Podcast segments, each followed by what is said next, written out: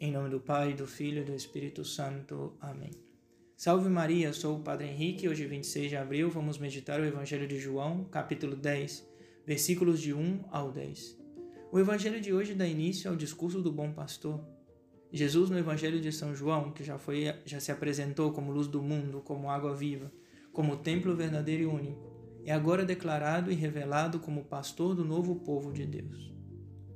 Ao apresentar-se como bom pastor, Jesus usa uma expressão que se repete pelo menos seis vezes no Evangelho de São João: Ego sum, eu sou. Esta construção, como sabemos, está relacionada com a revelação de Deus a Moisés no Antigo Testamento.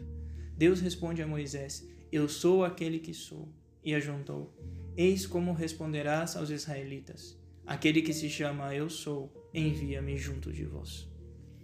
É por isso que Jesus, ao usá-lo, quer revelar-se como Deus e dizer ao povo de Israel que nele se cumpre a profecia de Ezequiel 34. Profecia esta dividida em duas partes. Na primeira, repreensão aos maus pastores de Israel que não cuidam do seu rebanho, do rebanho que Deus os confiou. E a segunda parte, onde Deus promete que Ele mesmo será o pastor de seu povo. Vou tomar eu próprio cuidado com minhas ovelhas, velarei sobre elas. Jesus se apresenta como bom pastor no templo diante de todas as autoridades religiosas, no ano em que possivelmente se lia para a festa da dedicação de, do templo a profecia de Ezequiel 34. São Gregório Magno, dirigindo-se às ovelhas do rebanho de Cristo, que somos nós, pergunta-se: quais são as pastagens dessas ovelhas? Serão as profundas alegrias de um paraíso sempre verdejante? Sim, responde o santo. O alimento dos eleitos é o rosto de Deus, sempre presente. Ao contemplá-lo sem cessar, a alma sácia eternamente com o alimento da vida. Procuremos, portanto, irmãos caríssimos, alcançar essas pastagens, onde nos alegraremos na companhia dos cidadãos do céu. Que a própria alegria dos bem-aventurados nos estimule que a nossa fé se afervore nas verdades que acreditamos. Amar assim já é pôr-se a caminho.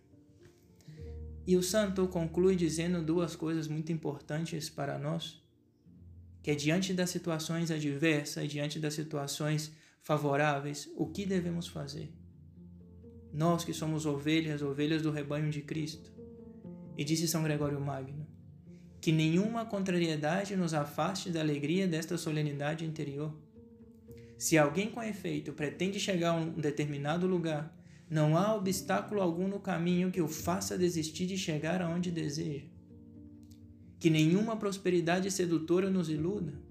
Insensato seria o viajante que, contemplando a beleza da paisagem, se esquece de continuar sua viagem até o fim. Como sabemos, irmãos, nosso fim é o céu. E não devemos desistir de alcançá-lo, seja pelas dificuldades do caminho, seja pelas, pelas paisagens sedutoras que nos apresentam. Pelo contrário, devemos sempre seguir firme e confiar nos, no pastor que temos, que não é outro que Jesus Cristo. Por isso devemos sempre estar atento à sua voz, para escutando, segui-lo e segui-lo com grande prontidão. Por isso, nesse dia, pedimos a Nossa Senhora, ela que sempre esteve atenta à voz do Senhor, que nos ensine a escutá-lo, para que, escutando, possamos segui-lo e segui-lo com prontidão. Ave Maria Puríssima, sem pecado concebida.